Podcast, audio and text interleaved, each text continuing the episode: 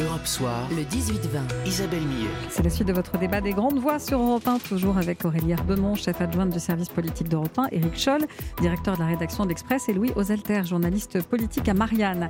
Alors, se dirige-t-on vers un remaniement ministériel après les mauvais scores de la majorité présidentielle au premier tour des régionales? Euh, C'est une question, Aurélie Herbemont, qu'on peut légitimement se poser aujourd'hui. Je ne sais pas si vous avez la réponse, mais on peut se poser la question. On se pose la question après chaque euh, scrutin local, généralement. Euh, donc là, oui, évidemment, on peut se poser la question. Euh, mais c'est vrai que c'est Emmanuel Macron qui va devoir un petit peu euh, voir surtout, j'ai envie de vous dire, au-delà du remaniement, d'un éventuel remaniement, c'est qu'est-ce qu'il veut faire de la fin de son quinquennat? Et ça peut éclairer avec quelle équipe il veut le faire. Parce que le, casting, bon, il y a toujours la question du Premier ministre qui se pose. Là, objectivement, quand vous discutez avec les gens de la majorité, vous disent pourquoi le changer. Il mm. fait, il fait. C'est lundi, une ministre me disait, il fait bien le taf. Donc vraiment, je recite ces mots. Quel intérêt de le changer Il est complémentaire du président? Pourquoi le changer? Euh, Sachant qu'un remaniement où vous changez pas le Premier ministre, à part si vous changez tout le reste, ça n'a pas un impact dans l'opinion. Franchement, quand vous allez demander aux Français, je pense qu'ils identifient euh, pas le tiers des membres du gouvernement. Donc c'est toujours, très très compliqué de vouloir jouer sur la question des incarnations. Non, surtout la vraie question pour Emmanuel Macron, voilà, c'est qu'est-ce qu'il veut faire de la suite, de la fin du, du, du, quinquennat? Parce que par exemple, il a toujours dans un coin de sa tête l'idée des retraites. Bon, aujourd'hui, la personnalité au gouvernement chargé des retraites, c'est un certain Laurent Pietraszewski, qui pour le coup était candidat dans les France a et a été éliminé dès le premier tour. C'est vrai que s'il veut lancer ce dossier, on peut se dire que potentiellement le, ministre en charge aujourd'hui ne serait pas forcément le plus à même de porter ce dossier sensible politiquement. Mais est-ce qu'Emmanuel Macron finira par aller sur les retraites ou est-ce qu'il voudra se concentrer sur des mesures pour la jeunesse? Mais vraiment, je pense que avant le, casting, il faut surtout qu'Emmanuel Macron réfléchisse à, la physionomie qu'il veut donner au, dernier mois, dernier mois du quinquennat. Et puis Eric Scholl remanier même à minima, ça reviendrait finalement à, dramatiser le, résultat de, ces régionales. C'est prendre acte, en tout cas, que c'est un échec. Or, depuis le début, Emmanuel Macron, il a juré qu'il ne tirait pas, qu'il ne tirerait pas d'enseignement national de, de, de ces régionales. C'est vrai, mais imaginons qu'ils se prennent vraiment qu'on appelle une tôle. Et c'est déjà ce qu'on a vu au premier tour. Et c'est ce qui risque de se passer au deuxième tour. Est-ce qu'il peut rester complètement euh, passif face à cette, euh, à cette grande défaite du parti de la présidentielle? Ça paraît compliqué. Rappelez-vous, en 2010, il arrivé la même chose à Nicolas Sarkozy. Et finalement, il avait envoyé lui, beaucoup de ministres euh, se battre. Il y en a un qui a fait les frais de ça, si je me souviens bien, c'est Xavier Darcos qui a dû laisser son poste. Que va-t-il se passer? En fait, soit euh, ça peut être la réaction inverse chez Emmanuel Macron. Il a poussé et au fond, il y a du courage chez les ministres à aller se battre sans euh, risque de, sans euh, beaucoup de chances de victoire. Il peut au contraire en promouvoir certains parce qu'ils sont allés sur le terrain.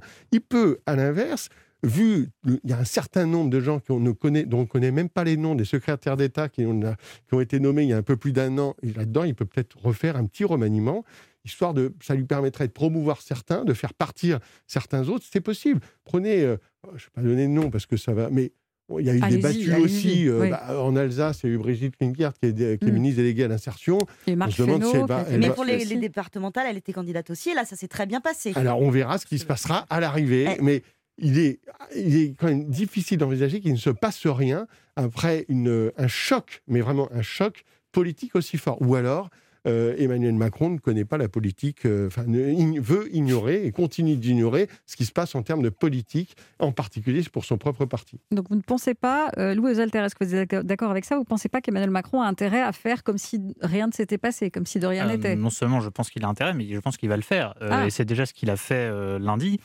Euh, il recevait Justin Bieber et des patrons de boîtes de nuit euh, pour leur parler de réouverture de leur discothèque le lendemain d'une élection où son parti s'est pris une tôle. Effectivement, je reprends volontiers le mot. ce mot, moi aussi. Ah bah c'était le mot de la soirée de, dimanche, et pas que pour Emmanuel Macron.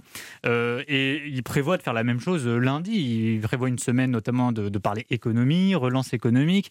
Donc je pense qu'il va absolument pas dramatiser ces résultats d'élection, qu'il va essayer d'enjamber, à moins vraiment qu'il y ait un, séisme et que le RN prenne plusieurs régions, mais ça me paraît très improbable. et en fait, je pense que quelque part, c'est un peu cynique, mais je pense que l'abstention sert Emmanuel Macron, en fait, parce que en n'allant pas voter à ces élections, les Français n'en font pas un enjeu fondamental, ils n'en font pas un mm. enjeu de politique nationale, et Emmanuel Macron se sent autorisé à ne pas en tirer des leçons prégnantes, sans quoi il n'a pas tout à fait tort. ce qui devrait l'inquiéter, en revanche, c'est l'abstention, justement. Ce n'est pas que, certes, son parti fait des résultats calamiteux, parce qu'il n'est pas implanté, parce qu'il n'a pas de cadre, parce que, comme dirait François Patria, le patron des sénateurs La République En Marche, il a plus de cliqueurs que de militants. Tout cela est vrai. Euh, mais en fait, Emmanuel Macron devrait surtout être préoccupé par l'abstention, c'est-à-dire ce côté, ce retrait massif de la politique de beaucoup de Français qui peut-être reviendront en 2022 s'il y a un enjeu, mais qui montre que quelque part, le, le paysage politique tel qu'il est dessiné actuellement, le duel entre lui et Marine Le Pen que dessinent les sondages, ne convient pas à beaucoup de monde. Et c'est quelque part ce qui devrait l'inquiéter, pas seulement lui évidemment, l'entièreté des, responsables politiques euh, de ce pays, c'est voilà, cette espèce de comportement électoral euh, euh, abstentionniste. Le fait que ne pas voter devienne hmm. un refuge pour la colère, pour l'indifférence, pour le côté faites vos, vos, trucs dans votre coin les élus, nous n'en avons plus grand-chose à faire. C'est ce qui devrait inquiéter un président de la République en de pareilles occasions. Et c'est évidemment pas un remaniement euh, qui euh, réglera cette affaire. Et on verra évidemment euh, dimanche prochain ce qu'il en est de, cette, de cette abstention. On suivra ça bien sûr sur Europe 1, grande soirée électorale comme dimanche dernier, 19h30, 22h, avec Wendy Bouchard et tout le service politique d'Europe 1, évidemment. Merci à vous les grandes voix des vendredis. À bientôt.